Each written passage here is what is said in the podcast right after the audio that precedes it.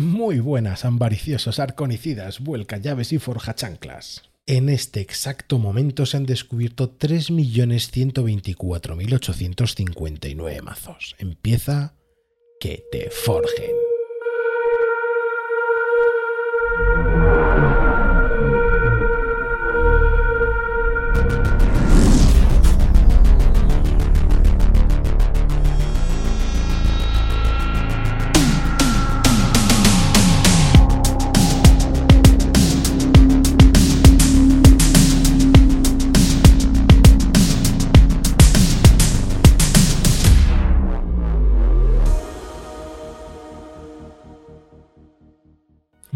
Buenas a todos. Vamos a empezar con esto del salseo. Para empezar, para todos los que sois nuevos y bueno, los que ya estáis metidos en el hobby, sabéis que pues desde que ha empezado esto de Ghost Galaxy, nos estamos volviendo todos un poquito locos. Vamos a desentrañar el culebrón de Ghost Galaxy y sus movimientos en el emocionante mundo de Keyforce durante sus dos últimas expansiones. Preparaos para un resumen íntegramente sobre cómo retomaron el juego, su táctica y el chisme sobre el solapamiento de Winds of Exchange con Green Remainders.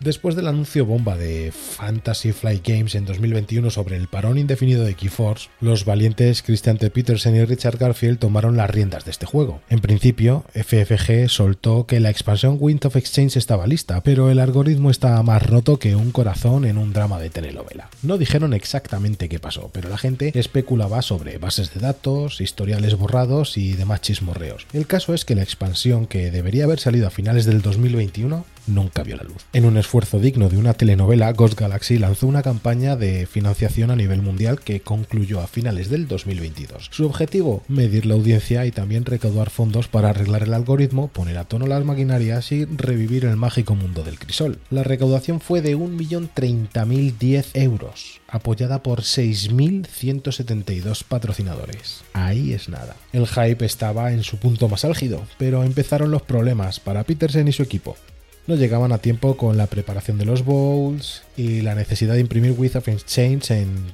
todos los idiomas donde ya se publicaban los cartones. A eso súmale el arreglo del algoritmo, anunciado en abril, y la preparación de los eventos del Bowl Tour, lo cual pues, retrasó los envíos a nivel mundial. Europa, como siempre, de las últimas en recibir, y aún no han llegado paquetes de mecenazgo. En medio de este caos, entra Green Reminders. La noticia era clara, el juego estaba vivo, pero todo iba de manera caótica. El mecenazgo de Wind of Exchange aún no había llegado y ya anunciaban que la campaña de Green Reminders estaba por comenzar. Las primeras noticias sobre Green Reminders indicaban que no imprimirían cartas en otro idioma que no fuera el inglés debido a razones logísticas, pero el escándalo estalló cuando dijeron que el español no estaba en la lista de idiomas para la séptima expansión. Esto causó un revuelo en Latinoamérica y España, y creo que fui el primero yo en publicar un correo de Jeremy Calvert, el coordinador de marketing de Ghost Galaxy, indicando que había sido un error y que no prescindirían del español. Esto fue el 5 de septiembre de 2023. Al día siguiente editaron la entrada de GameFound incluyendo el español como uno de los idiomas. Aún así, la campaña de Green Reminders se avecinaba y la gente pensaba, no hemos recibido el Wind of Exchange y quieren que paguemos ya por Green Reminders. El 12 de octubre del 2023 lanzaron la campaña de Green Reminders y en solo 17 minutos alcanzaron la meta marcada. Un mes después terminó la campaña con solo 2.195 patrocinadores y menos de la mitad de la recaudación anterior, solo 476.821 euros. Los motivos creo que se deben en parte a la mala gestión o a la tardanza de abordar la expansión de Winds of Exchange. Si a eso le sumas que Green Reminders solo sale en el mecenazgo en inglés, es lógico que jugadores de todo el mundo hayan preferido esperar a que se publique la expansión en su idioma.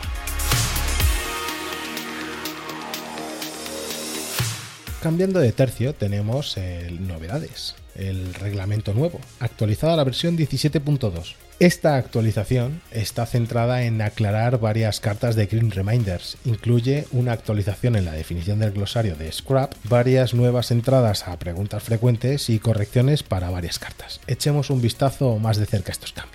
El glosario ha sido actualizado con Scrap, que es un nuevo término de Green Reminders, y su definición en el glosario se introdujo por primera vez durante el desarrollo y ha cambiado desde entonces. Las habilidades de Scrap solo se resuelven cuando se descarta una carta de tu mano durante tu turno. En las aclaraciones hay nuevas entradas de preguntas frecuentes para Paradox Shield y Curse of Cowardice. Ambas son nuevas cartas de Grim Reminders y una nueva FAQ para una carta existente, Mimic Gel. Las correcciones necesarias son en Witch, la carta de Indómitas con la bruja en el suelo invocando en un símbolo arcano, que es una carta introducida originalmente en la expansión de Age of Extensions, Edad de la Ascensión. Durante la transición de Forge Fire, el texto de esta carta se actualizó y cambió inadvertidamente a una interacción existente. Todas las versiones de Witch deben de leer Omega, escurridizo, tus criaturas entran en juego preparadas.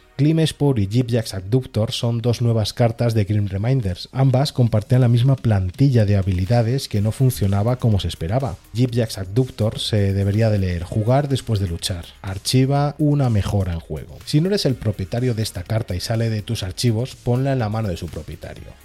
Sport se debería leer jugar. Archiva un artefacto que esté en juego. Si no eres el propietario de esta carta y sale de tus archivos, ponla en la mano de su propietario. También tendríamos Ring Ray Technican, que se debería de leer pues, después de reaparición, elige una criatura enemiga. Esta obtiene menos 2 de poder hasta el final del turno. Scrap elige la criatura enemiga más poderosa hasta el final del turno. Se considera que esta criatura tiene 1 de poder y 0 de armadura. Podéis encontrar el enlace en la página web de Keyforce en su pestaña de The Game.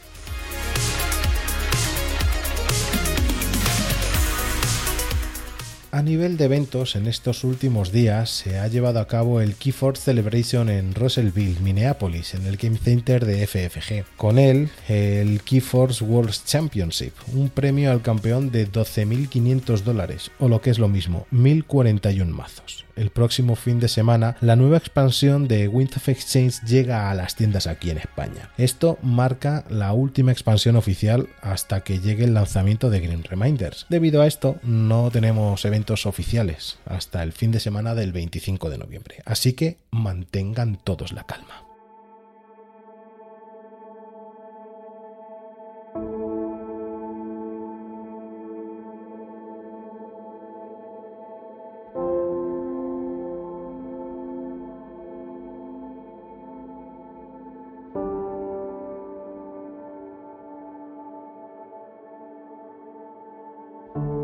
Hoy para el lore, aprovechando la nueva incorporación de Winds of Exchange, vamos a hablar de una de sus casas, Equidon.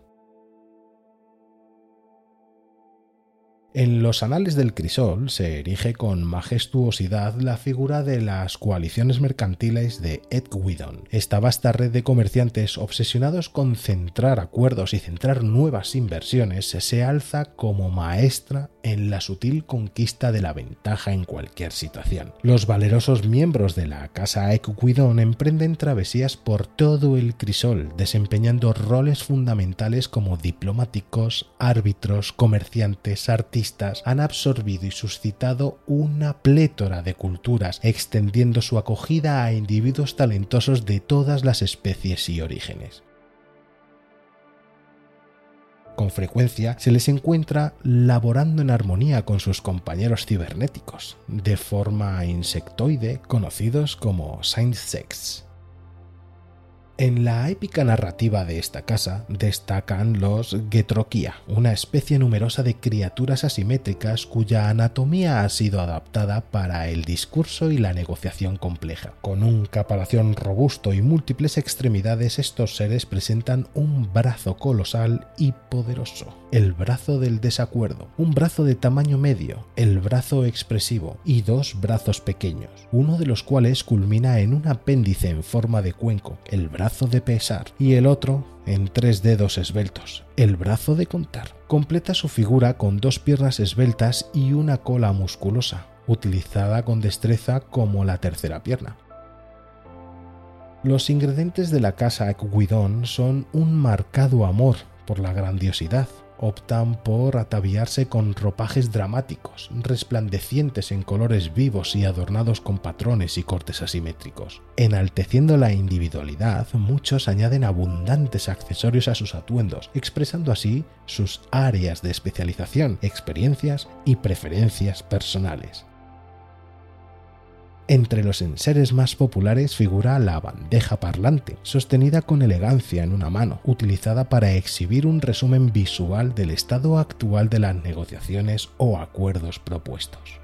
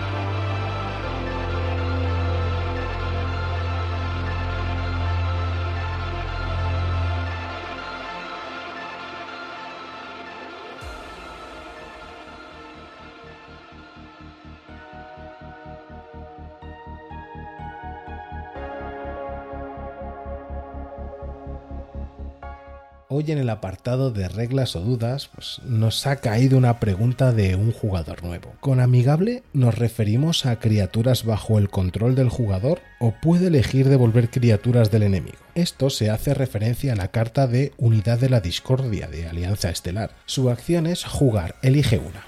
La primera sería usa una criatura aliada que no sea Alianza Estelar y la segunda sería devuelve hasta dos criaturas aliadas y todas las mejoras que tengan vinculadas a las manos de sus propietarios.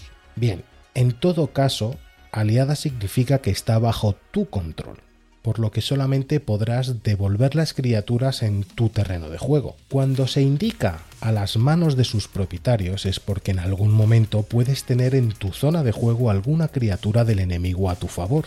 De ahí ese matiz. Continuando con el juego, vamos a ver una pequeña sinergia, un metajuego que la verdad es que salva muchas partidas. Vamos a ver una combinación muy épica para forjar llaves rápido. Las cartas que vamos a usar son de Marte, generosidad marciana y abducción por una llave. Generosidad marciana es una acción, Jugar. Pierde todo tu ámbar. Roba dos cartas por cada ámbar perdido. Abducción por una llave también es una acción. Jugar. Devuelve cada criatura de Marte a la mano de su propietario. A continuación, puedes forjar una llave por el coste actual de ámbar más 9 reducido en un ámbar por cada carta que haya en tu mano. En esta sinergia podemos jugar generosidad marciana de este modo. Al quitarnos el ámbar que tengamos, robaremos dos cartas, por lo que al tener muchas cartas en nuestra mano será el momento de sacar por una llave. Por lo que las llaves costarán 6 más 9 de ámbar, siempre y cuando no se haya modificado su valor en otra parte de la partida. Y con tener 8 de ámbar en nuestra reserva podremos forjar una llave por el morro. Hasta aquí este segundo aviso. Me gustaría agradecer de manera infinita a Marlen Manfai, a Rader, a Espeso y a Cuiznaro, como se han volcado por hacer que este podcast y este ambaricioso que os está hablando salga adelante. Gracias, pedazo de vuelca llaves. Y a todos los demás, nos vemos en el siguiente aviso. Que te forje.